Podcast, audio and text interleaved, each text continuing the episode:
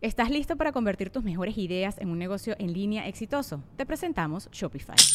Tal vez no lo sabías, pero nuestro podcast More Than Mamis es un negocio y lo empezamos por supuesto para desahogarnos y hablar sobre la maternidad, no para convertirnos en expertas de ventas y del e-commerce. Así que sí, necesitábamos ayuda para vender nuestro merch y poner en marcha nuestra tienda. ¿Y cómo suena con Shopify? Llegó otra venta. Shopify es la plataforma de comercio que está revolucionando millones de negocios en todo el mundo. Ya seas un emprendedor desde tu casa o desde donde sea, Shopify es la única herramienta que necesitas para iniciar, administrar y hacer crecer tu negocio sin dificultades. Con Shopify puedo gestionar pedidos, envíos y pagos desde cualquier lugar, brindándote toda la información y estadísticas de tus ventas al detalle. Regístrate para un periodo de prueba con tan solo un dólar al mes en shopify.com barra sonoro, todo en minúsculas Ve a shopify.com barra sonoro para llevar tu negocio al siguiente nivel. Shopify.com barra sonoro. Sonoro. Crecer en un pueblo chico puede ser un infierno muy grande cuando vives en una familia disfuncional, eres lesbiana y padeces una enfermedad mental. Pasando por episodios maníacos donde quería ser una mezcla de Spider-Man y María Magdalena, hasta lapsos depresivos donde no tenía idea de quién era ya. Maureen logró sobrellevarlo todo para convertirse en una paciente responsable y ayudar a otros a aceptar su trastorno bipolar. También hablamos de perder la confianza en tus padres, hablar con vagabundos y tener una recaída por un curso de superación personal. Este es el viaje de Maureen Terán. Sonoro presenta el viaje con Alexis de Anda.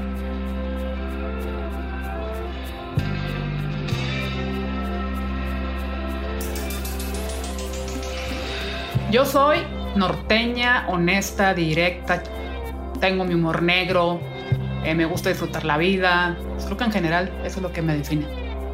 Maureen, cuéntame qué te gustaba hacer cuando tenías siete años. ¿Qué me gustaba hacer cuando tenía siete años? Me gustaba mucho jugar videojuegos. Esa era una cosa. Otra, siempre he sido muy soñadora. Entonces me gustaba, y hasta la fecha lo hago, me gustaba encerrar en mi cuarto y, bailar. Bailar de todo. Y otra cosa también que me gustaba mucho eran, ¿te acuerdas de estas cámaras así, las camcorders que te, te pues, grababas, pero yo me autogrababa? Te grababas, sí. Y ¿Y qué hacías? Pues me imaginaba que tenía mi programa y que hablaba con diferente gente de la farándula, por ejemplo, ahorita como en tu caso, y todo mi cuarto estaba lleno de pósters de Neo 210 y todas estas cosas. Y me acuerdo que también yo le decía a, mis, a, pues a la gente que iba a mi casa o a mis amigos, así que, que me pusieran en un post-it, así como que qué significaba yo para ellos, ¿no? Entonces, una parte del closet estaba lleno de, de post-its y hoy lo veo y luego sin querer, digo, no es que haga lo mismo, pero pues, o sea, las redes sociales te llenan de comentarios, son los posts, ¿no? O Ándale, ¿Qué, eh, ajá, ¿qué representa para ti? Claro, sí. Eh, grabar, pues no tengo la camcorder, pero pues grabamos por, por, por computadora, por estos programas de, de Zoom. y das conferencias, y conferencias hablas al público. Hablo al público. Eh, pues la bailada pues la sigo haciendo y hasta la fecha una manera en, la que yo trabajo, digamos, cuando tengo que dar seguridad en mí o traigo un estrés o algo así, aquí, aquí en la sala de la casa me pongo a bailar, así, o sea, las cumbias o reggaetón o lo que sea, y me pongo a bailar, imagino con, quién estoy bailando o imagino quién me está viendo bailar. Como que es visualizarte de, que estoy bien y estoy contenta, ¿sabes?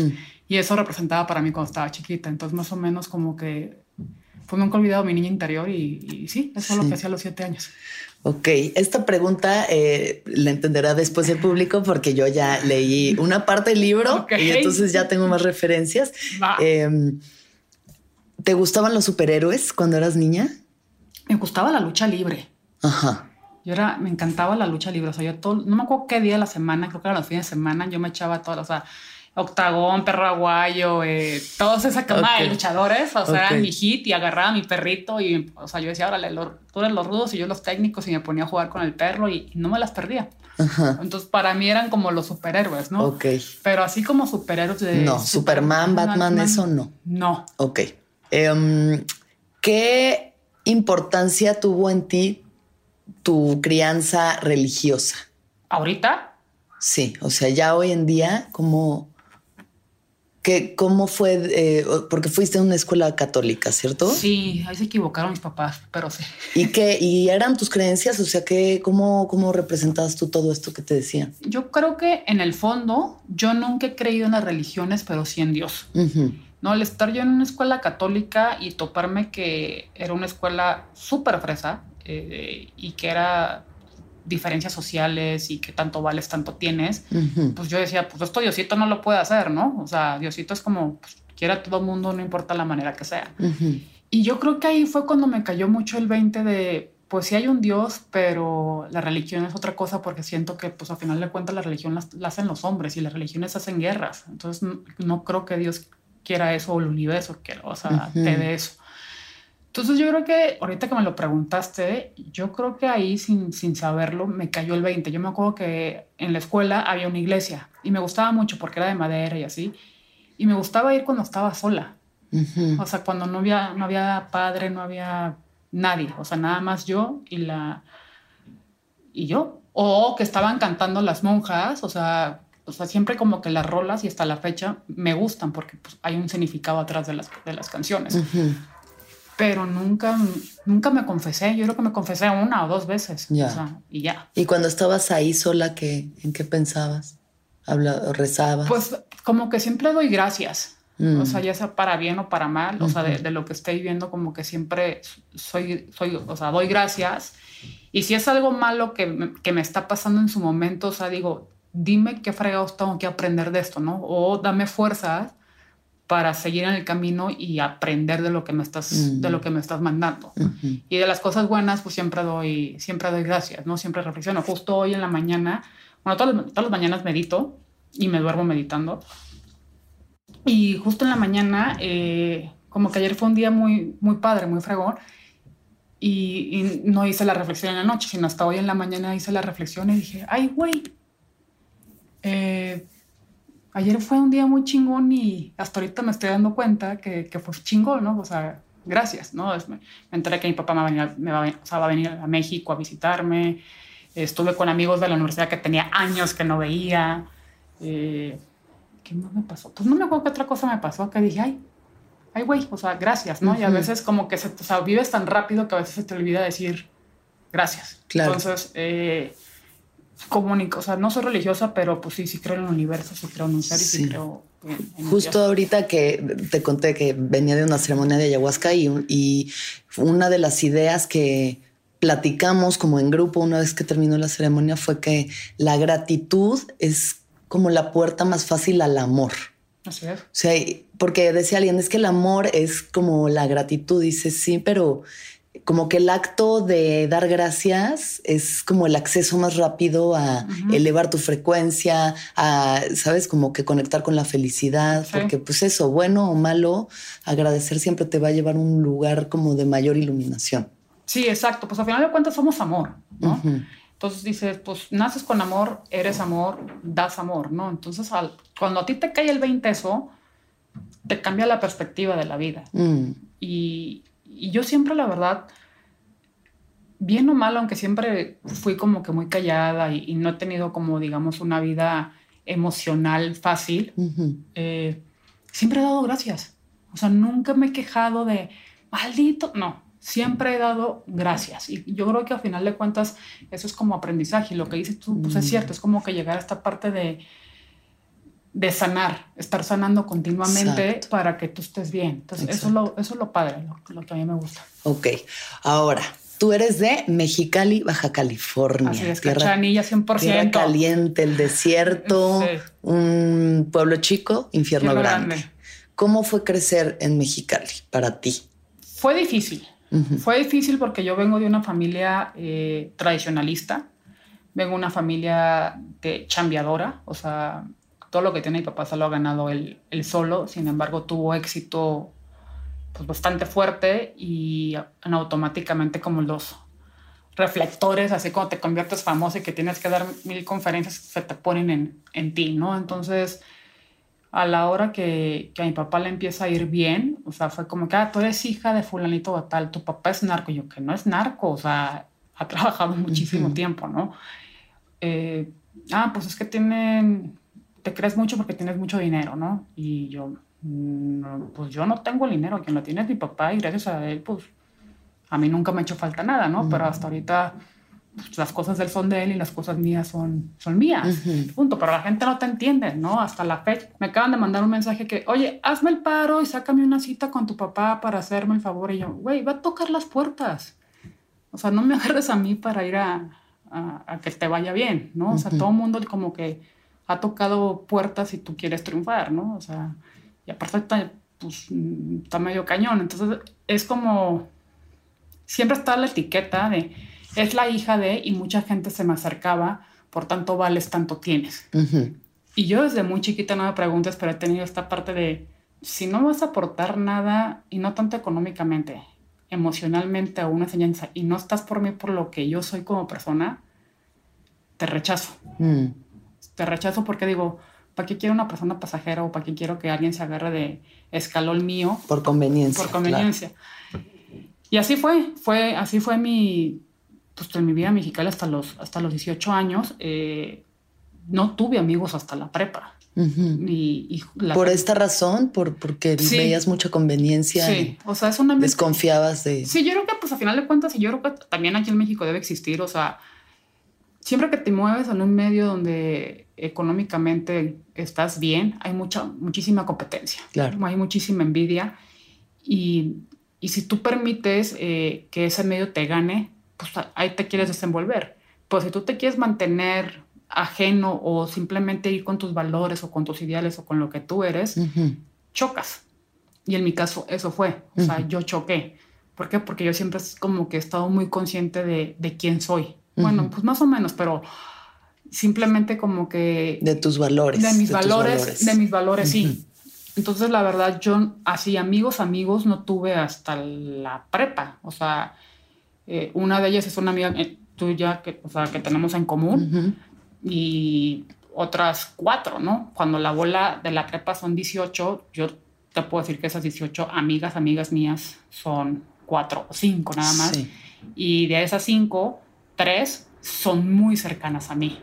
O sea, que puedo ser, que les puedo decir, ah, fíjate que pues vámonos a Las Vegas y pues, mi papá nos invitó y, no hay bronca y no sé qué es como que, ah, es que porque nos invitó, y, o sea, no está como que el interés económico, simplemente es para pasar. De verdad, si sientes esa amistad leal y, profunda y verdadera. Exactamente. Ahora, otra parte es que también tus preferencias sexuales, pues no eran las aceptadas en un. Exacto, no, o sea, en Pueblo Chico, Infierno Grande, yo ni sabía que existía la palabra lesbiana. Ajá. Mm, o sea, pues gay, pues más o menos, pero pues es un tema que ni siquiera se tocaba. Puede que a lo mejor ahorita ya más, pero en aquel entonces, pues no. Entonces era un sentimiento que yo me lo guardé y me lo guardé. Y lo sabías, tú sabías y. Pues yo sabía, o sea, yo sabía que, yo sabía que me gustaban las niñas, pero no le podía buscar como una definición a mi sentimiento porque no tenía como nada que me llevara de preferencia a decir, ah, oye, es que sabes que ah, está así esto, ¿no? Son una referencia. No había. O sea, es más, ningún gay, o sea, ningún gay tenemos una referencia. O sea, todos crecemos así como que por obra del Espíritu Santo y mientras vamos. Pues sí, y menos antes que no había visibilidad, ¿no? Ni representación en la televisión, ni en ningún lado podías como de qué agarrarte. Y, y pues también era un, O sea, en la familia, me acuerdo que se echaba, mi mamá se echaba en los comentarios, o sea, de que, ay, pues seguramente Maureen es gay, ¿no? Y mi mamá, no, están locos. Y yo, ay, pues sí, están locos, ¿no? Y se, se hacía el run run en la familia, pero pues no lo, o sea, no lo aceptaba yo y pues tampoco lo aceptaba mis papás ni nada. Y yo no había salido del closet. Entonces como era automáticamente un, rechazo, ¿no? Y como te comento, o sea, realmente, pues yo lo vine a entender más o menos hasta que llegué aquí a la universidad y ya... A la Ciudad de México. A, la Ciudad de México y pues ya en la universidad pues había un grupo de lesbianas, pero ni siquiera yo me acercaba a ellas. Porque pues estaban rudas. Entonces decían, no, hombre, estos me van a atacar, ¿no? Y hasta los 20 años fue cuando yo internamente, o sea, dije, es que sí soy gay. Ya. Y hasta los 28 salí del closet con mi mamá y fue cuando tuve mi primer pareja. ¿no? Ok. y a los 32 salí del closet con mi papá. Y qué importante también como asumirlo tú y poder asumirte ante, ¿no? O sea, justo eso igual y liberó esa parte en la que dijiste, ay, ya se lo dije, ya puedo como tener Sí. una pareja, ¿no? O sea, ya no es esta cosa que me conflictúa en su prohibición, en que está mal. Sí, no- exacto. O sea, y te lo juro que yo ahorita alcé la voz porque el 30% de las personas que no salen del closet, se, o sea, se suicidan. Claro. Porque también la salud mental ahí va de, de promedio. Y yo te puedo decir ahorita, mi papá es homofóbico, ujú, pero pues me ama. Y como que dice, pues ok, es mi hija, ¿no? Sí, Y, y mamá, en el, o sea, sí lo acepta, según ella, pero en el fondo es. Tiene dudas, no sabe. O sea, la otra vez estábamos platicando y me hizo muchas preguntas que, que nunca se había atrevido y por una cápsula que saqué eh, me dijo, pero en el fondo no, no entiende porque, pues, obviamente es otra educación, es otra. Claro. Están más cerrados, pero pues, a final de cuentas, yo creo que aquí el. El amor de padres es con- se, demo- se ve y que es amor y con- Trasciende, ¿no? trasciende. Trasciende esas creencias. Es, es incondicional, o sea, tarde o temprano se van acomodando las, las cosas y yo creo que mientras a ti te ven tranquilo y, y que estás como que completo con lo que tú eres, eh, tus papás te aceptan, como que dicen, bueno, pues a final de cuentas Sí. quien, quien va a lidiar o quien va a aceptar sus preferencias sexuales es ella y, y lo sabe sobrellevar, pues va, porque Sí. es esa preocupación de, yo creo que los papás, aparte de que te rechazan, es el estigma, la discriminación que hay y todo eso, es como sí, sí, una manera de claro. sobreproteger. Son sus creencias y bueno, tú eres afortunada en que tus padres sí han trascendido Sí. sus propias creencias para poder amarte como eres, porque pues hay mucha gente que no, ¿no? Junto con todas estas cosas, estos factores, ¿no? También está la salud mental. Así es. ¿Cuál era tu percepción de las enfermedades mentales cuando eras más joven? Pues ni sabía que sí, existía nada. no tenía ni idea. Nada. O Nada. sea, el- de pronto uno sabe loquito porque ve un vagabundo ahí en la calle hablando solo y dices, ay, el loquito. Y ¿no? ya. O y sea, ya. o la gente que. O sea, también la gente, por ejemplo, que, que se, se echaban sus churros a la marihuana y que los ves así, ay, güey, pinche loco, ¿no? Y como que hasta ahí. O, por ejemplo, los que toman y se ponen mal la copa, o sea, pero siempre como que hay un factor, o sea, o te echabas Como un una churro, sustancia, algo que sustancia, hacía que la gente perdiera como Ajá, su... para mí. Ujú. Pero allá en fuera, yo nunca había escuchado nada de las enfermedades mentales, ni sabía que existían los psiquiatras. ¿Tú sabías qué era la bipolaridad? No. No tenías idea. Si te hubieran dicho, ay, es que ella es bipolar. No. Hubiera dicho lo que todo el mundo piensa, o sea, que tienes un carácter de los mil demonios. ¿Qué tienes? O sea, ese es como la... El común denominador es una Sí. persona bipolar es alguien que cambia de estado de ánimo, de, un, de felicidad a tristeza o a... Sí, que tienes un carácter de las regadas. Antes, deci- antes decías, tienes, tienes un carácter de los mil demonios o tienes un carácter de la chingada. Y pues ahorita es raro la gente que, que se expresa así. O sea, te dicen, ay, Alexis, eres bipolar, no chingues. O sea, hoy amaneciste Claro. bipolar, ¿no? O sea, Claro, sí. o el clima está bipolar, ¿no? O sea, El clima está bipolar. Entonces, como que, pues no, yo no tenía ni, Nada. ni idea, no, no tenía ni idea de las enfermedades mentales. Y entonces, eh, cuéntame cómo fue tu primera experiencia con tu enfermedad. Pues la primera vez que la conocí fue a los 27 años. Ujú. Eh, pues, yo no tenía ni idea, como te estaba diciendo. Estaba haciendo mi maestría en, en Oxford y pues, de la noche a la mañana de repente dejé de dormir.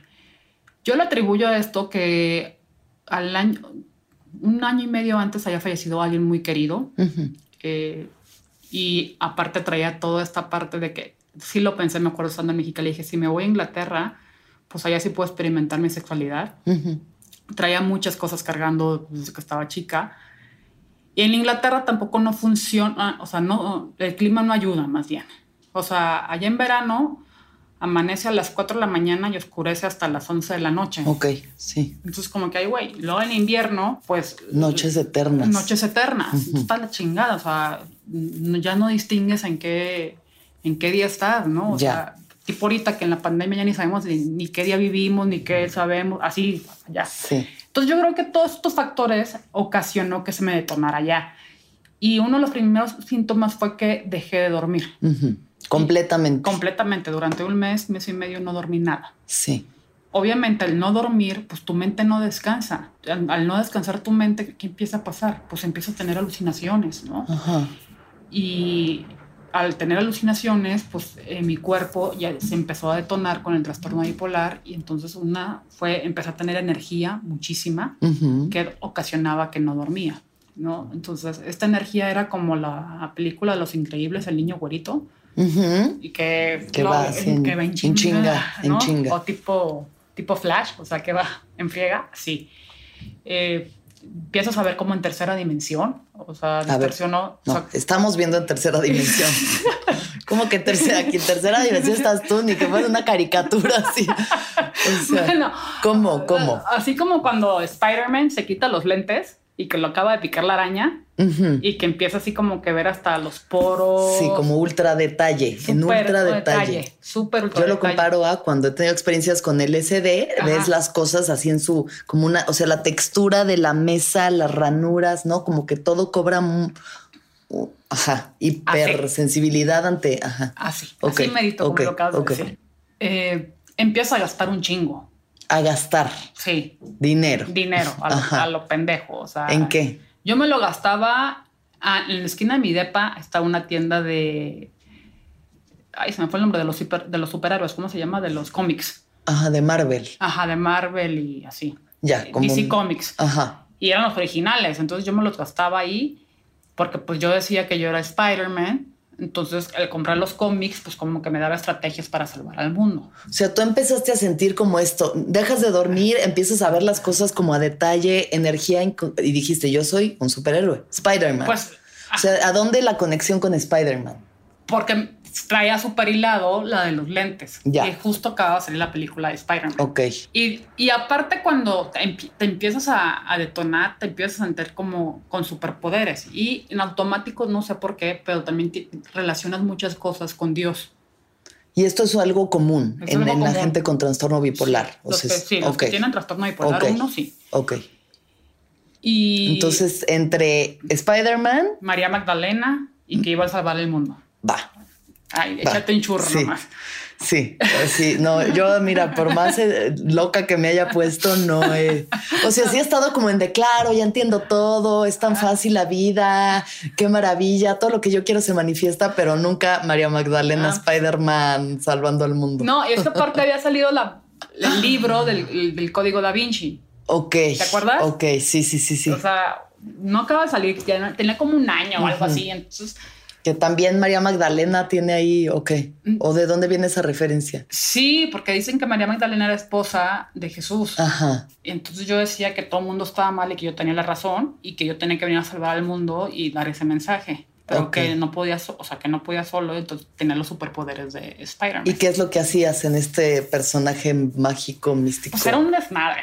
O sea, un desmadre. Eh, me la pasaba hablando con los vagabundos, Ujú, porque pues eran los únicos que me entendían, porque allá los vagabundos son intelectuales, la neta. ujú, Eh, había una señora, me acuerdo, en el, en el parque donde grabaron Harry Potter, ujú. eh, Christchurch, me acuerdo, y pintaba, pintaba árboles y pintaba cosas. Entonces yo me paraba y decía, no, pues ah, ese árbol significa no sé qué, bla, bla, bla, bla.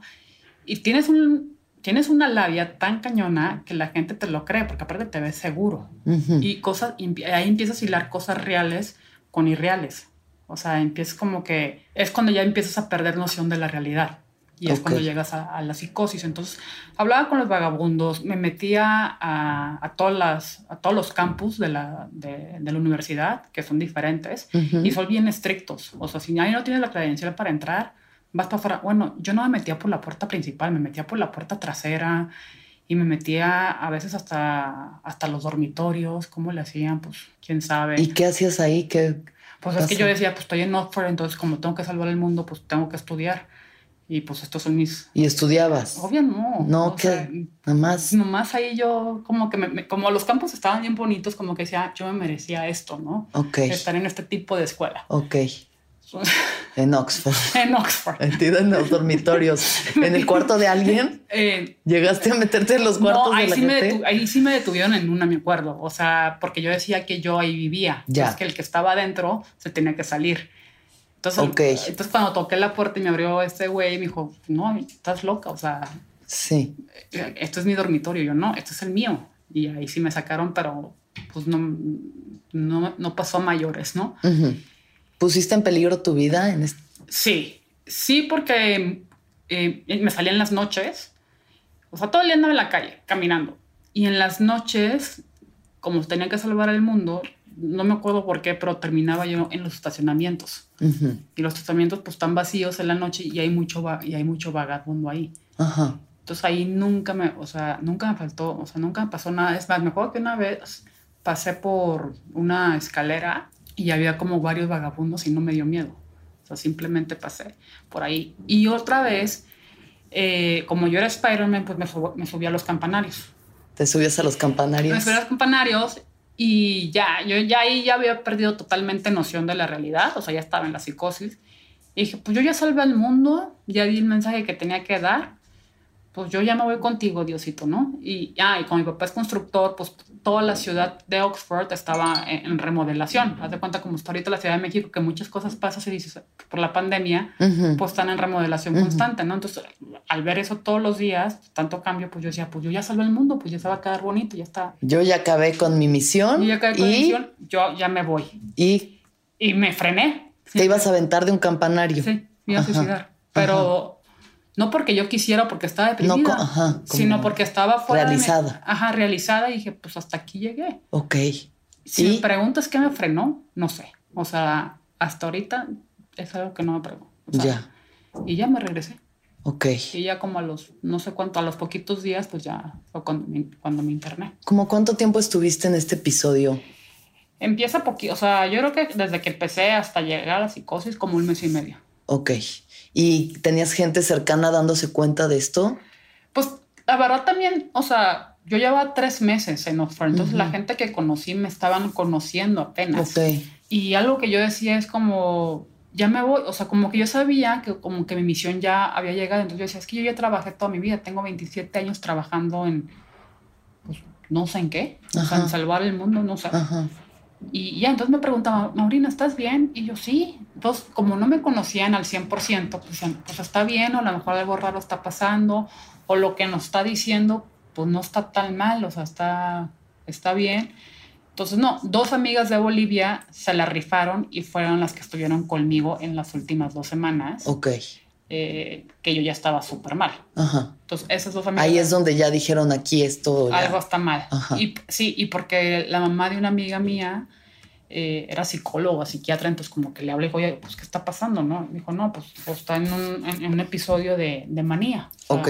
Busquen. Ahí fue como la primera persona que identificó lo que Exactamente. estaba pasando. Y pues ahí fue cuando empezaron a buscar a mis papás, empezaron a contactarse con mis amigos de México. Yo en Facebook, eh, pues escribía cosas bien raras y, y el Facebook era cuando recién empezaba. Entonces yo le, le daba al Facebook, al Facebook, hasta que ya no te dejaba hacer nada más, ¿no? Y escribía puras cosas de que María Magdalena y que no sé qué. Incoher- incoherentes un poco. Mm, Ajá. Ajá. Y así fue, así fue como las últimas dos semanas. eh, estas amigas de, de Bolivia, las changas, pues estuvieron, estuvieron conmigo y se la rifaron, la neta, porque pues tenían, yo creo que ellas tenían menos de conocerme, tenían como un mes y medio de conocerme. Ok. ¿Y cómo llegas entonces a internarte? Llegué a internarme eh, porque cuando contactaron ya a, a mi familia, eh, pues mis papás estaban vía telefónica, porque mi papá estaba en Mexicali, y aquí que llegaban pues, y lo aceptaban, que lo que estaba pasando pues estaba cañón. Entonces mi papá me hablaba por teléfono y me decía, Maureen, por favor di que quieres ir al hospital. Por favor di que quieres ir al hospital. Entonces yo en todo mi desmadre dije, si mi papá me está diciendo que vaya al hospital, es por algo. Ujú. Entonces, eh, pues así fue cuando dije, bueno, ok, va, vamos al hospital. Y ya, fui, fui al hospital. Un día antes, me acuerdo, me hicieron ciertas preguntas y ese día no me internaron, sino hasta el día siguiente, Ok. dado que eres un peligro para, para la ciudad, llegó la patrulla por mí y me esposaron. Y así fue como fui, fui a dar al ¿Y, hospital. y qué sentías tú en ese momento? Yo decía, o sea, yo en el fondo yo decía, yo voy a estar bien. Ajá. Eh, y cuando me esposaron, pues yo dije, ay, pues alguien muy cercano a mí es, ya, o sea, estuvo en la cárcel y pues no me va a pasar nada. O sea, Ok. yo voy como que al hospital. Entonces, entre- Como ya, que estaba, es- ya estaba bien high, la neta. Sí. Pues sí me acuerdo, porque me acuerdo del dolor de las esposas, o sea, sí duele. Y ya, o sea, así fue, sola, eh, fui a dar al hospital, me dieron unas hojas Ujú. Que son como que estás firmando por voluntad propia, o sea, que estás entrando por voluntad propia, pero si me preguntas qué decían, no tengo Ni ni, la menor idea, yo nomás las firmé Y pues ya, sí, ya después de ahí no, no recuerdo nada más, hasta no sé cuánto tiempo habrá pasado, que lo primero que recuerdo es ver a, a mi mamá. Ok. Ver a mi mamá y ya a mí me estaban bajando poco a poco y cuando vi a mi mamá simplemente le dije, mamá, no me morí, pues tengo miedo de no recuperar mi confianza y, y saber, o sea, y ser lo que soy. Entonces, pues sí, no me morí, pero pues sí es como recuperar tu confianza en ti. Tu identidad. tu identidad está, es lo más cabrón que, o sea, no se lo decía a nadie. Claro.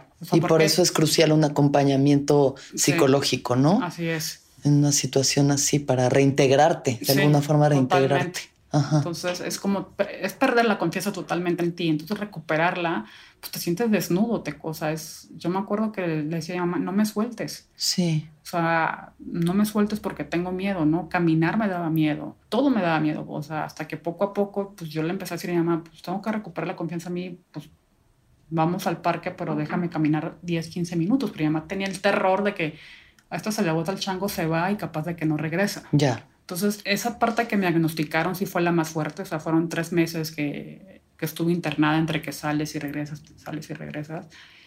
Y la recuperación fue la más fuerte, fue como un año y medio, dos más o menos. ¿Estás listo para convertir tus mejores ideas en un negocio en línea exitoso? Te presentamos Shopify. Tal vez no lo sabías, pero nuestro podcast More Than Mamis es un negocio y lo empezamos por supuesto para desahogarnos y hablar sobre la maternidad, no para convertirnos en expertas de ventas y del e-commerce. Así que sí, necesitábamos ayuda para vender nuestro merch y poner en marcha nuestra tienda. ¿Y cómo suena con Shopify? Llegó otra venta. Shopify es la plataforma de comercio que está revolucionando millones de negocios en todo el mundo. Ya seas un emprendedor desde tu casa o desde donde sea, Shopify es la única herramienta que necesitas para iniciar, administrar y hacer crecer tu negocio sin dificultades. Con Shopify puedo gestionar pedidos, envíos y pagos desde cualquier lugar, brindándote toda la información y estadísticas de tus ventas al detalle. Regístrate para un periodo de prueba con tan solo un dólar al mes en shopify.com barra sonoro, todo en minúsculas Ve a shopify.com barra sonoro para llevar tu negocio al siguiente nivel. Shopify.com barra sonoro. ¿Y cuál es el proceso, digamos, que llevaste para recuperarte? Fue muy malo porque ahí no acepté mi enfermedad. Ok. O sea, no lo acepté y, y, fue, a y fue a trancazos. O sea, me lo eché sola porque ni a terapia iban y, y, dejé de tomar el medicamento. O sea, saliste de a los tres meses del psiquiátrico y regresaste, ¿seguiste en Oxford? No, me regresé a Mexicali. ¿Te regresaste con tu familia? Ajá. ¿Estabas viviendo con ellos, con tu mamá? mamá. Y entonces, ¿qué pasaba? O sea, tú Pues- de que ya, ya pasó esta, se puso no, porque entras a la depresión. Ok. ¿eh? O sea, después de sentirte la súper chingona. la manía, ¿no? eh, ajá, la Ajá. manía a, a ya volver a la normalidad, pues te da el down, porque Ok. extrañas esa parte de dónde están mis superpoderes, dónde está que me sentía súper inteligente, dónde está toda La esa invencible. parte. Invencible, ¿no? Ujú. Y luego, pues la normalidad, pues no la encuentras, porque es como ahí es donde te tienes que encontrar contigo mismo y pues te entra la depresión. Ok. no Entonces, fuiste a terapia. no fui a nada, terapia. no tomaste medicamento. Nada. Ajá. absolutamente nada. Eh, me entró una apatía muy fuerte. O sea, Ujú. No que no quería vivir, pero sí era una apatía de que, ¿qué chingados es esto? O sea, mm, no quería ver a mis amigos, no quería, no me quería levantar de la cama, no, no quería absolutamente nada. Mm. ¿no? Y aparte, pues, toda la gente te ve y te dice, pues es que tú no tienes trastorno bipolar, o sea, ni digas eso porque eso no existe Ujú. dentro de mí, pues, pues, estuve en un hospital psiquiátrico y los psiquiatras sí existen y, Y- y, pues algo, algo debe existir porque pues algo Sí, me pasó, ¿no? sí. Y todo el mundo me preguntaba, ¿y qué tienes? Y yo, pues, no sé cómo te lo explico, ¿no? O sea, nadie lo entendía. Y, y así estuve, estuve un buen rato, empecé a nadar, o sea, como que me ayudaba el meterme al agua y desconectarme del mundo y como que sentirme viva. O sea, el Ujú. agua era como sentirme, sentirme viva. Y después empecé a como que a convivir, pero con mis amigas como nomás con las que yo tenía ganas de ver. Claro. O sea, a mí no me invitaran a reuniones, no me invitaran a nada porque no tenía ganas, ¿no? Eh, trabajar, pues, pues, era trabajar con mi papá y, y tampoco, o sea, como que esa parte no la, no la quería. Y de repente, o sea, si me preguntas cómo lo hice, no sé. Yo creo que ese amor que le tengo a, a la vida y a lo mejor hay veces que se me olvida que, me- que sí me quiero mucho, fue lo que me sacó adelante. Ajá. De ahí en fuera, si me preguntas, mm, pues no, no Y- cualquiera lo puede hacer. Claro. ¿En qué momento aceptaste tu enfermedad? Siete años después. ¿Tuviste otros, otros episodios? Sí, cada tres años yo estaba recayendo. Cada tres años. Ajá. ¿Y qué detonaba eso? ¿Qué detonó tu segunda recaída? Mi segunda recaída fue como, no sé si te ha pasado cuando te sientes como atado a- ante ti y que dices, es que tengo que hacer un chingo de cambios en mi vida porque es- Esto no está esto, no funcionando. Está, esto no está funcionando y Ujú. tengo que hacer un chingo de cambios. Ujú. Y la segunda vez, si me preguntas, yo creo que me detonó eso. ¿Estabas como en un momento de desesperación? Sí, o sea, no o- estabas disfrutando de la vida. No, nada, estaba en Mexicali y tenía mi, o sea, fue, fue mi primer pareja, Ok. pero mi pareja no quería salir del closet y yo, güey, ya llevamos cinco años, güey, no me la quiero vivir así, ¿no? Sí. Entonces, eso, eh, no, me, no me sentía a gusto trabajando en el negocio familiar, eh, con mi mamá tenía bastantes, bastantes broncas, Mexicali para vivir, yo no me visual- visualizaba viviendo toda mi vida ahí. Sí. Entonces como que se me vinieron como que un chorro de bola de, de nieve que yo dije, es que tengo que romper todo esto si quiero seguir la vida que yo quiero llevar, ¿no? Ujú. Entonces, eh, al pasar eso, pues me detono. No me detoné como la primera vez, o sea, ahí fue ya mucho más, mucho más leve. ¿Qué pasó en esta segunda detonación? Eh, Otra vez no dormir, Otra vez no dormir. superpoderes, Superpoderes, regresaron, pero el- ya no tanto, O sea, fueron, o sea, fueron los síntomas, pero Me- más diluidos. súper Ok. más leves. Eh, ¿Y lo identificaste de que está pasando otra vez? ¿Esto que me pasó hace tres años está pasando sí, otra vez? Sí, pero fue una negación de que dije, ay, otra vez me estoy sintiendo chingona, pues déjate fluir, ¿no? Ajá. Entonces, Sí, pues sí, te sientes bien por fin, dices, va. Ajá, o sea, después de Claro. estarme cuestionando todas estas cosas, Claro. pues dije, va, porque pues yo no quería terminar con mi pareja, entonces yo cuando estaba en la manía, pues dije, ¿sabes qué? Ahí nos vemos. No, o sea, me, me armé de valor. Ok. eh, a mi papá le renuncié. O sea, sí hiciste las cosas que querías, Querías hacer, Ajá. pero pues, o sea, Dentro de un episodio de manía. Eh, dura- durante un episodio de manía. No fue tan fuerte y me acuerdo que se dieron cuenta, eh, pues como ya estaba el antecedente, eh, se dieron cuenta las una, una persona que trabajaba con mi papá, Ujú. le comentaron a mi papá y mi papá me dijo, no, pues sabes qué, yo estaba súper peleada con mi mamá, vente a la casa, para mí ir a la casa de mi papá no me gusta. Entonces yo dije, madres. ¿Por qué no te gusta ir a casa de tu papá? Porque mi papá es una persona con un carácter bastante fuerte, Ujú. en donde constantemente yo tengo que estar trabajando en mi inteligencia emocional para llevar una relación estable con él. Ok. Entonces, en mi manía, No estaba- te sentías cómoda no me sentía a gusto. Ajá, no me sentía a gusto. Y, Y fuiste. y pues fui, creí en él y, y me acuerdo que mi papá me dijo, dame, o sea, si tú haces todo lo que yo te digo, te prometo que no te voy a internar. Ok, ¿qué quieres? Tu cartera, pues obvio, porque pues gastamos un riego. Este, en su momento, pues ahí estaba su, su esposa. Y pues en, las, en lo que yo podía, o sea, que estaba en control mío, pues sí le hacía. Re- realmente no me porté mal. ¿Qué es lo que te pidió que hicieras? Que no saliera de la casa, este... Que le hicieras caso. Que le pues, hiciera que estuvieras caso. en la casa, que no, no tenías dinero para gastar. Ajá, o sea, como recortó tus recursos y tu... Sí, pero pues estaba en su casa y me cuidaba y- Sí. y, todo eso. Pero pues es el pan, es cuando aquí les digo, si ustedes como familiares no saben cómo llevar a un paciente, Ujú. busquen ayuda. Ok, porque Sí. él quiso tomar en sus manos como la responsabilidad de tu sanación. Exactamente. Ya. Y entonces ahí yo confié plenamente en mi papá y un día llega y me dice, oye, Maureen, y luego mi papá y mi mamá no se llevan. O sea, es una relación tóxica que no se Claro, habla. ese es otro como factor, ¿no? que Osama también Bin Laden. causaba mucho más estrés en, Exactamente. en ti. Osama Bin Laden contra Estados Unidos, tal cual. Ok. Entonces yo con mi mamá pues empecé a hablar con ella por teléfono, porque pues, cuando, ya, cuando me enfermo pues adiós, este, malos entendidos y resentimientos y todo eso. Yo hablaba con mi mamá, entonces le decía a mi papá, pues quiero ver a mi mamá, que venga a verme aquí a la casa. Sí. Y por X o Y, pues ya mi papá traía su plan. Y un día llega mi papá y me dice, oye, pues vamos a ver terrenos.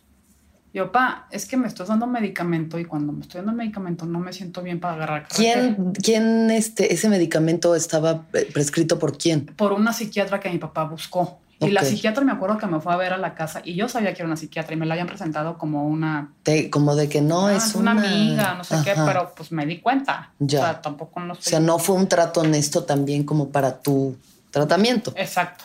Estaba haciendo como auto de alguna forma como medicada incorrectamente. medicamento. Ajá. Entonces, pues me daban el medicamento y yo, pa, no puedo dormir, bla, bla. O sea, me siento mal, no sé qué. Entonces yo empecé a dejar de dormir. Entonces, yo cuando pues sí, la despertaba este, como niña chiquita y, y ahí ¿A quién a mi despertabas? papá. Ajá. Y sacas cosas que traes ahí desde miles de años y las escupes sin filtro. O sea, yo me Sí. convierto en niña como de 5 o 4 años. Entonces mi papá, pues es un, es un hombre fuerte, rígido, que no sabe manejar sus emociones. Ve a su hija así. La peor decisión que, tuvo, que, que me dijo es, vamos a ver terrenos. Y le dije, ok, pues va, te acompaño, pero mi perro, o sea, el Rionis, se, se va conmigo y va. Y la ida a terrenos era que me iba a internar al hospital psiquiátrico. O sea, te engañó para Me llevarte a un hospital psiquiátrico. Me engañó. ¿Y qué sentiste ahí? Horrible. O sea, si me preguntas, eh, mi papá en mi enfermedad mental no tiene mi confianza. O sea, Ya. O sea, me acuerdo que yo entré por la parte trasera, vi al, al, doctor y me dijo, no, no vienes a ver terrenos, estás en un hospital psiquiátrico. Y fuma, ahí me entró como que el balde de agua y ni siquiera me puse este, A la en- defensiva. a la defensiva ni nada. Simplemente le dije, ok, voy a quedar. Nomás te pido un favor, dile a mi papá que no se venga, o sea, que no se me pare encima, o sea, que no se me pare aquí enfrente porque no quiero saber nada de él. Ya. Entonces, eh, pues ya, y sí, hasta la fecha, pues digo, espero ya no recaer, pero en ese sentido, pues mi papá sí perdió la confianza. Se dije, quebró ahí la, la Ajá. relación. Con respecto a mi enfermedad, sí. Y me dice, es que si no te hubieras puesto a la defensiva, yo, papá, sí, le dije, ¿tú qué sabes? Ujú. Si yo te, si yo te di mi confianza y si tú me dices, ¿sabes qué? Creo que lo mejor es irte al hospital psiquiátrico. Tú no sabes el amor que yo te tengo a ti para que tú me digas eso y a lo mejor aceptar, así como lo hice la primera vez que estaba más, más fuera de mí. O sea, ¿tú crees que en el caso de alguna persona que tenga un trastorno bipolar o algún otro trastorno mental, o sea, lo ideal, cuál es el protocolo que tú recomendarías para poder llevarlo a conseguir ayuda? O la Eh, honestidad, la Te verdad. tienes que ganar la confianza. Sí. Eso es súper importante. Eh, ganarte la confianza, mucho depende de cada paciente. Hay pacientes que sí se ponen súper la defensiva y pues a lo mejor sí tienen que tomar la acción que tomó mi papá. Pero si a mí, yo creo que otra psiquiatra o un psicólogo ajeno hubiera ido a verme Ajá. y me hubieran, di o sea, y, y me hubieran dicho, oye, pues sabes que vamos al hospital psiquiátrico, no sé qué, bla, bla, hubiera ido, porque yo no tenía tan, o sea, ya sabía que si entraba salía Ujú. ya había estado en uno. Ya. O sea, no era como que la primera vez, ¿no? Y, y tan es así que la última vez que estuve eh, internada, igual, me dije, Maurín, o sea, te vas, ¿sabes qué? Pues nosotros ya no te podemos cuidar, eh, te está saliendo fuera de control, ¿qué onda? ¿Te aceptas irte al hospital psiquiátrico? Y yo, pues sí, ¿ya qué? Ok. Pero esa soy yo. Sí, Mucho también depende de la personalidad de, de cada de quien. cada quien. Y la tercera vez que, que, que recaí, la verdad, quien me cuidó fue mi vecino y me supo llevar súper bien, Ok. súper, súper bien. Entonces, entonces sí es muy importante la comunicación, que te ganes la confianza, que sepas, o sea, que tú como, como enfermo, que estás en una crisis, que estás en buenas manos. Porque como estás fuera de ti, pues tú vas con, con tus emociones, o sea, con Sí. impulsivo totalmente. Entonces, realmente una persona que, que te reta o que se pone en contra de ti, pues sí te puedes convertir en mi peor enemigo. Ok, ok. ¿Qué pasó entonces esta segunda vez que fuiste internada? Pues lo más fuerte fue eso, o sea, que mi papá me llevó, la- o sea, que la, La conf- fuer- sí. la- que la confianza, engaño. el engaño, El engaño. fue lo más difícil. Eh, ¿Y el- pudiste ahí aceptar tu enfermedad? No, salía a medias. No. No salía a medias. Salí medio paciente responsable. Ok. ¿Qué- es que eso qué significa? O sea que ah, tomaba medicamento cuando no constantemente, o sea, a veces sí, a veces no. No fui a terapia. Mm, eh, la recuperación ahí la segunda vez emocionalmente estuvo bien ruda porque mis papás estaban peleados a, a muerte. Entonces yo tuve que tomar la decisión de dejarle de hablar a mi papá. O sea, porque dije, no puedo, o sea, con esta guerra que ustedes traen ustedes dos, para yo, para yo sanar, ¿no? Sí, además, o sea, bueno, pensaría yo que justo algo de lo más importante para que alguien pueda recuperarse es que su sistema de apoyo funcione. Ajá. Y si eso no está funcionando, solo provoca más estrés. Sí, tan es así que me tuve que quedar dos, dos semanas más en el hospital, Ajá. porque afuera era un desmadre. Ok. Y cuando me dijo el doctor, oye, Maurín, pues yo creo que te quedas dos semanas más porque, pues, afuera hay un desmadre yo. O sea, la que tiene la enfermedad mental se tiene que quedar adentro y los que no tienen nada están allá afuera. Cuando yo ya estoy lista para salir Ujú. y estos deberían estar acá adentro, ¿no? Ya. Y me dijo, pues sí, me dijo, pero me dijo, eres como un arbolito que apenas estás ah, haciendo sus raíces ahorita, entonces con todo el desmadre que hay allá afuera, creo que no es lo mejor para ti hasta que planeemos una estrategia para salir. Ok. Y pues ya, tal cual, entonces por eso te digo, emocionalmente la segunda recaída sí fue, sí estuvo, o sea, sí estuvo cabrón, porque al final de cuentas todo el mundo se metió en mi vida personal, o sea, todo el mundo tomó decisiones Ya. eh, fue así como, ¿quiénes son ustedes para desnudarme de la manera que me desnudaron? O sea, yo ni siquiera le dije a mi mamá que yo era gay. Quien le dijo que era yo, que, que, que éramos pareja, fue mi expareja. Ok. Entonces yo, güey, ¿quién eres tú para decirle a mi mamá? Te sacaron del closet. ah, me sacaron del closet. Ujú. Y, y así, entonces emocionalmente sí estuvo la segunda vez eh, rudo. Iba a terapia con un psiquiatra, pero no tenía como que esa empatía para, para hablar yo. Pero dije, bueno, me voy sintiendo mejor y durante, el- estuve como un año más o menos en recuperación Ok. y dije, me voy de Mexicali. Y, Y viniste acá a la y ciudad. me vine para acá. ¿Y cómo fueron esos años hasta tu tercera y última recaída? Ahí eh, me enfoqué totalmente en lo externo, o sea, en, la, en la parte profesional. Ujú. Conseguí un trabajo eh, como gerente general y pues yo, yo entraba a trabajar a las 8 o 9 de la mañana y salía hasta las 10 de la noche y yo era feliz así. Y los fines de semana, y yo juraba que cuando iba a regresar a la Ciudad de México, pues el ambiente de la universidad o con mis amigos iba a ser lo mismo. Y pues obviamente no, ya cada quien traía su rollo y, y así. Ujú. Entonces fue como crear un nuevo núcleo, o sea, me Ujú. acuerdo que fueron mis vecinos, eh, mi prima se fue a vivir conmigo y, y al, fin, al final también fue como volver esta bomba de qué quiero de mi vida, o sea, no quiero como estar dedicada al trabajo totalmente, ¿no? De Ok. 8 a, a 10. Eh, di- dije, pues ok, ya soy gay, pero pues ¿dónde están las lesbianas? No las encontraba en ningún lado. Entonces, eh, eso fue, si me preguntas, sí que me detonó mucho, fue el, el estrés laboral y como que esta parte de, pues ya estás en la Ciudad de México, estás donde ahorita quieres estar, pero tu vida personal, ¿qué estás haciendo con ella, no? Una vez más como que algo diciéndote, "La por aquí no, es, ¿no? O sea, Es- ok. y, toma, y, y veía yo a un psiquiatra, yo no iba a terapia aquí en México, veía yo a un psiquiatra, pero realmente lo utilizaba nada más para que me diera la receta del medicamento y ya. Y, el Y lo seguías tomando inconstantemente el medicamento. Sí, y aparte seguía tomando mucho Ok, alcohol. alcohol. Ujú. Pues, pues, obviamente ese mix no, no está nada bien y pues Ujú. obviamente eh, me acuerdo que renuncié, o sea, las cosas en la chamba no salieron, eh, no salieron bien y renuncié y yo siempre desde chiquita, la neta, independientemente del trastorno, es como que siempre he trabajado en esta parte que tú también estás trabajando, ¿no? O sea, Ujú. encontrarte contigo mismo, estar en paz, tener una evolución como persona, la chingada, no sé qué, bla, bla. Entonces, pues me metí a estos cursos donde te motivan y que te dicen que, te van a, que tu vida va a ser feliz en cuatro días y, Ah, y escalanados sí, sí. y todas estas madres. O sea que eso es, además que, o sea, te cobran carísimo, ¿no? Me habías dicho uno curso, ¿cómo se llama? World México. World ¿qué? World, World México. No. World Work México. World Work México. Ajá. Y entonces te dicen, "Nosotros- ven aquí y tu vida se va a solucionar, vas Sí. a encontrar la misión de tu De existencia. tu existencia vas a estar feliz y vas a volar, ¿no? Ajá. Y Y son cuatro días y luego pagas, son como tres cursos, ¿no? Y, y no sé qué tanta madre.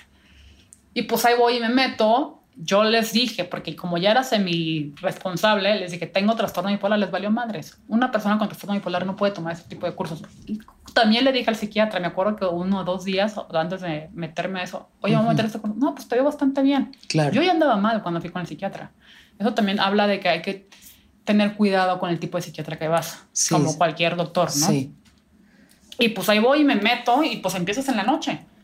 Empiezas a las 6 de la tarde o 7 de la noche y te sacan a las 2, 3 de la mañana. El curso. Ajá. es en la noche. El curso. De nuevo no dormir. De nuevo no dormir, Ajá. sacar tus emociones, eh, pues, todo ese rollo, ¿no? Y... Y eso, eso te detonó eso tu tercera Eso me recaída. terminó de, de detonar. Ajá, porque como que te, pues sí, te vulneró y... Pues sí, te pones todo vulnerable, traes emociones, pues yo había renunciado, eh, pues traía todo este cuestionamiento. Estaban unas amigas aquí de, de Mexicali y nos fuimos a, me acuerdo que a San Miguel de Allende, eh, íbamos a ir para Guanajuato, o creo que sí terminamos en Guanajuato.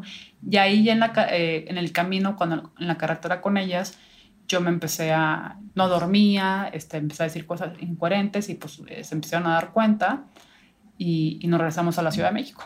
Ahí tú les dijiste, oigan, No, o ellas te dijeron, "Mm, no, Ajá, yo creo va- que... vámonos a la, a la Ciudad de México. Ajá. Y pues les di miedo y, y, pues ahí me dejaron sola y bueno, ya después llegó mi familia, o sea, mi prima y así, pero sí hubo Sí. un rato que sí me dejaron sola. Y pues ellas se fueron y hasta la fecha no sé nada de ellas, o sea, son de Ok. esas gentes que, que se- Ya, desaparecieron del desaparecieron gracias al trastorno, ¿no? Ujú. Y- Bueno, está bien. Está Quien bien. no aguante, pues mejor que no esté. Sí, mejor que no Quien esté. no pueda comprender. Y, y ya, y ahí mi, veci- mi, mi vecino, el Juancho, me acuerdo, eh, se la rifó, fue quien, quien mejor me cuidó, mi prima también, mis tíos. Y, y ahí fue cuando me dijeron, Maureen, pues no hay de otra más que internarte. O sea, tu mamá, mi mamá estaba en Alaska, no estaba cerca, y, y mi papá pues estaba, ya también estaba desesperado vía telefónica. Y yo me acuerdo que yo decía, lo que diga mi papá, no le hagan caso. Porque pues Ok. yo no le Sí. tenía confianza, ¿no? Entonces yo dije, antes de que mi papá haga cualquier cosa, mejor me interno. Ok, esta vez lo hiciste entonces tú por voluntad Sí. propia. Qué bien. Entonces ya me interné y ahí estuve 15 días. Y ahí Ujú. fue donde llegó uno de mis ángeles de la guardia que hoy tengo, que es la doctora Patricia Cruz. Fue la que me estabilizó, me sacó a los 15 días y justo cuando me dio de alta, recuerdo perfectamente sus palabras que nunca se me van a olvidar. Me dijo, mi niña, tú tienes todo para tener la vida que quieres llevar. Ujú. Eh, ya recaíste tres veces, ya te diste cuenta que, pues, que si tienes el trastorno, dale, o sea, dale una oportunidad al tratamiento. ¿Qué Mm. pierdes? Dije, pues dentro de mí no pierdo nada. Claro. Y así fue. Eh, empecé a ir a terapia eh, con otro de mis angelitos de, de la guardia, el doctor Constantino Flores, que es, yo, de broma le digo, eres mi tino. Y él fue quien me enseñó a tener amor propio. O sea, me costó mucho tiempo. A ellos les tocó el episodio de, de que, este de que un familiar justo al año y medio donde yo ya estaba estable, había conseguido chamba y todo esto, eh, pues está en la cárcel se me- y, y fue como que algo súper, súper fuerte. Entonces les tocó todo ese proceso a, a- a mis doctores. Y cuando me pasó ese, ese suceso de la cárcel, yo ya estaba tan empoderada en el sentido de que me ha costado mucho como recuperar esa confianza en mí, en- Ujú. en, val- en saberme lo que valgo como persona, de que ya no quiero que nadie más me aplaste, y si me aplastan, pues sabes que ahí te va poquito, pero bye. Eh, ahí fue cuando, ante ese suceso, yo dije así como, pues serás muy mi familia, pero primero voy yo. Sí. O sea, si tú no pensaste las, las consecuencias que ibas a, a- tener, porque yo me tengo que olvidar de mí por protegerte a ti? Ya. Y ahí fue, digamos que cuando me hice totalmente responsable de mí, porque me quedé sola, o sea, no recibí apoyo de nadie. Bueno, sí de mis, o sea, de, de mis tíos y así, pero digamos mi papá pues no me apoyó ni, ni nada. Mis amigas pues están acostumbradas a ver como que, ay, la Maurín fuerte, ¿no? No la, la vulnerable, ¿no? La Maurín triste. Y durante todo ese tiempo estuve, pues, estuve en depresión. O sea, mm, estuve con medicamento de emergencia y, y así como ahorita estoy yendo a terapia, yo creo que cada 15 días, allá iba creo que a terapia una vez a la semana, ¿no? Y duró, duré así un año y medio y, y ya cuando se acabó, la- digamos, esta tormenta eh, del desierto, dije, síguele, güey. O sea, si pudiste superar esto, haz lo que tengas que hacer para tú estar bien. Porque Ujú. nadie, a final de cuentas, nadie se ocupa de ti más que tú. Exacto. Te pueden apoyar y pues sí, como que es rico que te consientan, que, Claro. que haces alguien de apoyo, pero a final de cuentas nadie es responsable de, de ti como tú. Si me explico, ni tus papás, porque No. a final de cuentas nacemos solos y nos vamos solos y, y- y la vida ahí está. Y O sea, cada quien está viviendo sus propias batallas. O sea, Exacto. realmente después de los 14, 15 años, yo creo que cada quien tiene que aprender a contenerse y sostenerse. O Exacto. sea, sí hay una edad en la que pues necesitas de alguien y luego Sí. es súper importante aprender a, contenerte a ti mismo, ver Sí. por ti. Sí, pero sí, desgraciadamente nos enseñan, nos enseñan a ser codependientes, ¿no? Y, y así. Entonces ahí fue cuando empecé a, a evolucionar y todo este camino, pues ahora sí como se llama tu podcast, a, a viaja- a- pues, al viaje, ¿no? O sea, aprender a, volar en, en este viaje con altas y bajas y, y una vez que ya lo, lo aceptas y lo aprendes, es, es- es bien padre. ¿Y cómo has hecho esto? O sea, ¿qué decisiones, qué hábitos has tomado para poder tú hacerte cargo de ti misma? En la madre. El primero, yo creo que el primero es, y eso lo estoy haciendo ahorita, ¿eh? Porque no creas que llevo mucho. Ujú. El primero, no olvidarme de mí. O sea, o sea, porque, porque cuando empiezas a salir con alguien te emocionas, ¿no? Ay, ya encontré el amor de mi vida y no sé qué, y te, y te olvidas de ti, y ahí está la, la, la pinche ilusión. Y, y ahorita yo estoy saliendo con alguien y digo, sí me late, pero Mauri, no dejes tu esencia. O sea, Claro, recuérdate siempre que tú vales mucho. tú vas primero. Tú vas primero. primero. Ajá. Sí. Y si tú vas primero, la otra persona te va a valorar más. O sea, que estén en el mismo mood, se van a valorar, o sea, Exacto. continuamente, ¿no? Entonces, Sí. como que esa parte ahorita la estoy trabajando. un. Ok, Eh, también la humildad. O sea, tú no vas a dejar mentir, ¿no? O sea, el que te llegue el éxito, o sea, que tú salgas en la tele, que la gente te identifique en la calle, pues el ego está cabrón. sí. Y sí. te la puedes creer así que, ay, pues Soy o sea, soy, la número uno estando Spider-Man Magdalena. Uh. No, ay, está, está fregón.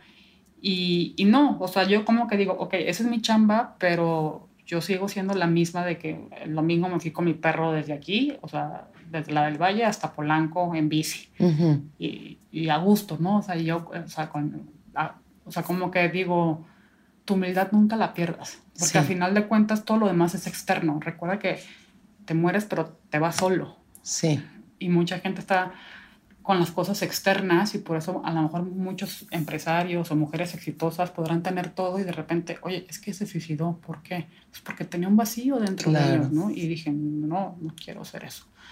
Entonces, esa es como que la parte de, de la humildad. De hábitos, eh, pues digamos que el sueño y comer sano y hacer ejercicio y meditación ya son parte de mí. Que aunque no tengan trastorno bipolar, háganlo. Eso es para todos. No es algo específico de tener una enfermedad. Eso es para todos, para nuestra salud Sí, física, mental y emocional. exacto. Sí, sí. Eh, ¿Qué más hago? Eh, pues llevar el tratamiento eh, que me toca, que es medicamento. Ujú. todo, o sea, mi medicamento es como la insulina. Todos los días las debo de comer y de comer, de tomar y, y con él me voy a morir, ¿no? Ok. Ir a terapia. Eh, independientemente si me siento mal o bien, ya para mí ir a terapia ya se convirtió en un hábito, ¿no? A lo Claro. mejor una vez al, al mes voy, eh, ahorita cuando empezamos con la pandemia estaba yendo cada semana, ahorita ya estoy yendo cada 15 días, porque- y pues ahí va dependiendo de, de cada quien y, y volvemos a lo mismo, o sea, ir a terapia no necesariamente tienes que tener un trastorno Totalmente. para ir a terapia. Exacto, sí, eso es, es como alguien que te esté ayudando a, a desenmarañar tus nudos mentales, ¿no? Y, y empiezas a crear un vínculo y eso, lo importante que es tener un terapeuta con el que tú resuenas bien, ¿no? En cualquier, tengas o no un trastorno, quien sea, alguien en quien puedas confiar y que sepas que ese vínculo es, ¿no? Es- Exacto. Es, eso, es lo, algo que te está haciendo bien. Exactamente. Ajá. Y otra, otra cosa que, que retomé y que lo había dejado es la parte de la espiritualidad. Ya. Lo había dejado por todo este miedo de la manía y, y todo Ujú. eso, pero sin embargo ahorita ya dije, lo extraño y es una parte, es una herramienta, Ujú. ¿no? Porque luego la gente piensa que te va a sanar, ¿no? O sea, una cosa es la enfermedad y otra cosa es la espiri- espiritualidad. Claro. Y esa parte la tengo como, como herramienta eh, y estoy como que mucho más tranquila, porque ya constantemente, como te digo, doy gracias. O sea, se me ha olvidado esa parte por ese miedo de qué tiene de malo que digas gracias a- al universo, ¿no? O sea, Claro, sí, sí. pero yo la había, digamos, enterrado por todo este miedo de, de la manía, que todo lo relacionas con Dios y todo Ujú. eso. Lo había enterrado y no lo había querido ejercer. Hasta Ujú. que, ah, justo ahora que empezó la pandemia, dije, es que yo extraño esa parte, o sea, es parte de mí. Claro. No, no sé cómo le hago, pero es, es parte de mí y, y la quiero hacer. Entonces, también tengo un coach espiritual, o sea, porque dije, no me lo quiero echar sola precisamente por, por, por este miedo, ¿no? Ujú. Entonces, eh, tengo un coach eh, espiritual que sabe perfectamente mi trastorno y sabe cuál es mi postura, me dijo, está bien tu postura. Ok. O sea, pero eso no, no está peleado con tu espiritualidad. Claro. O sea, utilízalo como herramienta. Entonces dije, ok, va. Y, y es la manera como, pues hoy por hoy, digamos, eh, me cuido y, y trabajo en, en mí. Qué chido. Ahora, como que ya en retrospectiva, después de toda esta plática, ¿crees que tu enfermedad también ha sido tu maestra? Justo para esos momentos en los que estás a punto de recaer, son los momentos en los que hay como algo diciéndote, como estás haciendo las cosas, no. O sea, hay algo, ¿no? O sea, como que yo veo que, y pues bueno, que, que ojalá no tuviera que ser a través de una manía o de un trastorno, pero como de pronto tu alma diciéndote, es que hay algo más, o sea, sí puedes tener la vida que sueñas y tal vez te lo enseñe de esta forma tan brutal, pero pues ha sido una gran maestra si lo quieres ver desde el agradecimiento. Sí, eh, yo soy fan de Kung Fu Panda. Ah, bueno. No, es que te, te voy a contestar. Porque el Kung Fu Panda en el 2, en la película número 2, la, la misión que le toca es conocer su paz interior. Ujú. Entonces el Master Chifu le dice, o sea, su maestro le dice, hay dos maneras de encontrar tu paz interior. Una es que no comas y estés en silencio y pues el pandita pues es bien dragón igual que yo. Y la otra es con dolor, a madrazos. Ujú. Y pues el pandita pues se va a madrazos y pues yo también fui a madrazos y en la manera que me tocó a mí pues es con el trastorno, ¿no? Claro. Y pues hoy por hoy el trastorno lo tengo a un lado, o sea, yo siempre digo que independientemente de mi trastorno sigo siendo yo. Sí. Y el trastorno me vino a enseñar a, a conocerme, me vino a enseñar a manejar mis emociones, me vino a, a, a ser segu- a, a tener seguridad, el, el- el ayudar a demás gente, ¿no? Estar ahorita, justo aquí con esta entrevista, mucha gente a lo mejor se va a identificar, a lo mejor no sé si tengan trastorno o no, pero pues me llevó a una misión, Ujú. una misión que, que, que a lo mejor yo siempre he tratado de, de apoyar a la gente o ayudar a la gente de cierta manera, pero no sabía cómo y pues con, con, con esta enfermedad, pues hoy lo estoy haciendo, ¿no? Y porque mucha gente al tener un trastorno dice, es que por el, por el trastorno yo soy así. No, Ya. son totalmente cosas diferentes. Y a la hora que tú sabes identificar perfectamente cuáles son los síntomas de la enfermedad, alzas la mano luego, luego con, con tu psiquiatra eh, sabes perfectamente identificar que esos son los síntomas y que estas son tus emociones. Puedes identificar qué, qué te puede llegar a detonar el trastorno. Entonces, es una enfermedad que no tiene por qué tener control de ti. Tú la debes de controlar. Y creo que el, el mensaje que se da en, en Soy un bipolar real es eso. O sea, independientemente de un trastorno mental, sigue siendo tú. Pero para eso sí tienes que trabajar todos tus miedos y tienes que ir a terapia y tienes que trabajar más allá para, y, o sea, separarlos. Ya, claro. Entonces, siempre- Separarlos e integrarlos. E integrarlos, integrarlos. Exacto. todo lo que tú eres, con Ujú. todo. Aceptarte con todo lo que eres, Exacto. todas tu, tus manías, tus miedos, tu enfermedad, con todo lo que seas, ¿no? Sí. Eso es lo que hace un ser humano completo. Sí, entonces, eh, pues yo creo que al final de cuentas todos tienen como algo en lo que deben de trabajar, ¿no? A mí me tocó una enfermedad mental y pues a lo mejor, digo, toco madera, pero a lo mejor al día de mañana diagnostican con otra cosa y, y mucho. O sea, yo voy a poner un ejemplo así de sencillo. Veo mucha gente que tiene cáncer de mama y son, son sobrevivientes. Y la manera como viven la vida, no la disfrutan. Sí. ¿Por qué? Porque no han trabajado en su salud mental. Y a la hora que se les viene esta enfermedad, todo lo basan en, en- en todo el proceso y todo el desgaste que llevan. Y ya Ujú. cuando la salvaron, no saben qué hacer Ujú. con esa segunda oportunidad que le está dando la vida, ¿no? Sí. Y te lo digo porque una de mis mejores amigas es sobreviviente de cáncer de mama y es, ha trabajado muchísimo en su salud mental y conozco otras personas que, que también son sobrevivientes de cáncer de mama. Y yo los veo y digo, ¿por qué no disfrutar la vida? O sea, te están Sí. dando una segunda oportunidad. Entonces, cada quien, como tú dices, va trabajando sus batallas como uno quiere, pero el trabajar tus batallas, a final de cuentas, si no tienes bienestar, emo- bienestar emocional, no tienes bienestar en general. Claro, exacto. Y Sí. eso es... Todo viene de la mano. Tu bienestar físico, emocional, mental, todo está relacionado y todo es una misma red. Sí. Bueno, tienes un libro además que escribiste sobre tu trastorno y sobre todo este viaje que hablamos, pero pues ya muchísimo más a profundidad, ¿no? Sí. Se llama Soy un bipolar real y a mí me parece tan valioso poder desmitificar los, los trastornos, quitar los tabús, ¿no? Entender, realmente entender para qué. Sí, algo que yo les digo eh, mucho a, a- a la gente es que nosotros mismos, los que tenemos una enfermedad mental, somos quienes estamos creando el estigma al quedarnos callados. Ok, claro. ¿Por qué?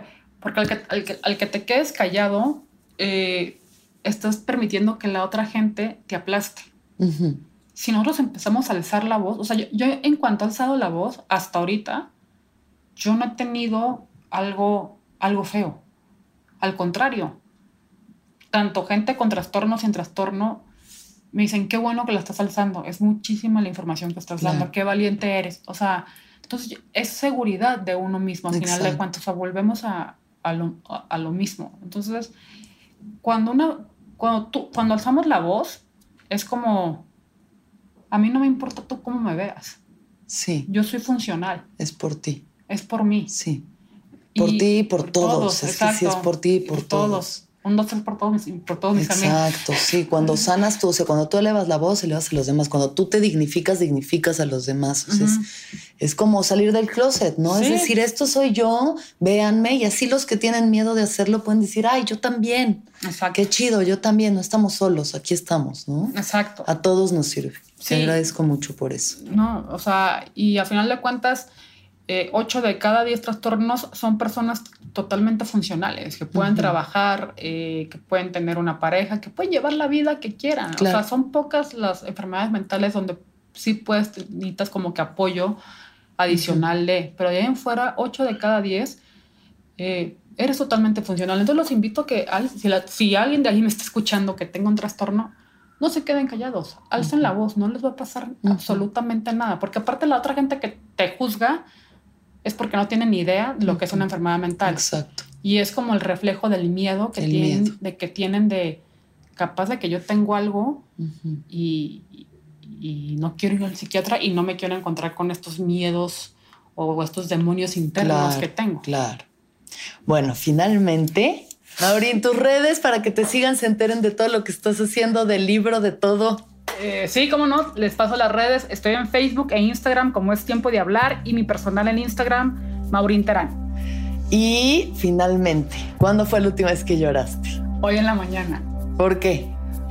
porque voy a ver a mi papá, porque estuve con mis amigos de la universidad y simplemente por estar haciendo lo que hoy hago, Qué hermoso. ¿Qué es lo que más feliz te hace? viajar. ¿Qué es lo más importante para ti? Yo, ¿Y qué opinas de la qué piensas de la muerte? eh, de la muerte siento que es un proceso más de la vida. No le tengo miedo. Al final de cuentas creo que el cuerpo es materia y internamente somos un ser y, y ese ser ahí, ahí se queda, ¿no? Como que esa parte de tu esencia. Qué chido. Muchas gracias. Gracias por tu, tus palabras, tu valentía, por tu paciencia, porque logramos hacer este podcast. ¡Por fin! Que todos los seres sean felices, que todos los seres sean felices, que todos los seres sean felices. Sonoro presentó El viaje con Alexis de Anda.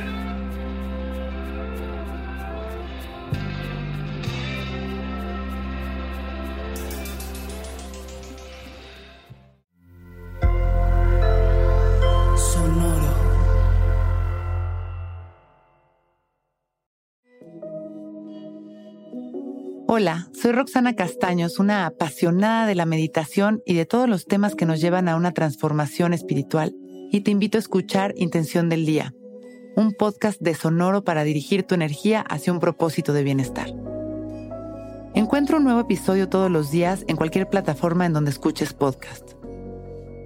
Intención del Día es una producción de Sonoro. ¿Estás listo para convertir tus mejores ideas en un negocio en línea exitoso? Te presentamos Shopify. Tal vez no lo sabías, pero nuestro podcast More Than Mamis es un negocio y lo empezamos por supuesto para desahogarnos y hablar sobre la maternidad, no para convertirnos en expertas de ventas y del e-commerce. Así que sí, necesitábamos ayuda para vender nuestro merch y poner en marcha nuestra tienda. ¿Y cómo suena con Shopify? Llegó otra venta. Shopify es la plataforma de comercio que está revolucionando millones de negocios en todo el mundo. Ya seas un emprendedor desde tu casa o desde donde sea, Shopify es la única herramienta que necesitas para iniciar, administrar y hacer crecer tu negocio sin dificultades. Con Shopify puedo gestionar pedidos, envíos y pagos desde cualquier lugar, brindándote toda la información y estadísticas de tus ventas al detalle. Regístrate para un periodo de prueba con tan solo un dólar al mes en shopify.com barra sonoro, todo en minúsculas. Ve a shopify.com barra sonoro para llevar tu negocio al siguiente nivel. Shopify.com barra sonoro. Hello, it is Ryan, and we could all use an extra bright spot in our day, couldn't we? Just to make up for things like sitting in traffic, doing the dishes, counting your steps, you know, all the mundane stuff. That is why I'm such a big fan of Chumba Casino. Chumba Casino has all your favorite social casino style games that you can play for free anytime, anywhere with daily bonuses. That should brighten your day a little. Actually, a lot. So sign up now at chumbacasino.com. That's chumbacasino.com. No purchase necessary. BGW. Void were prohibited by law. See terms and conditions. 18 plus.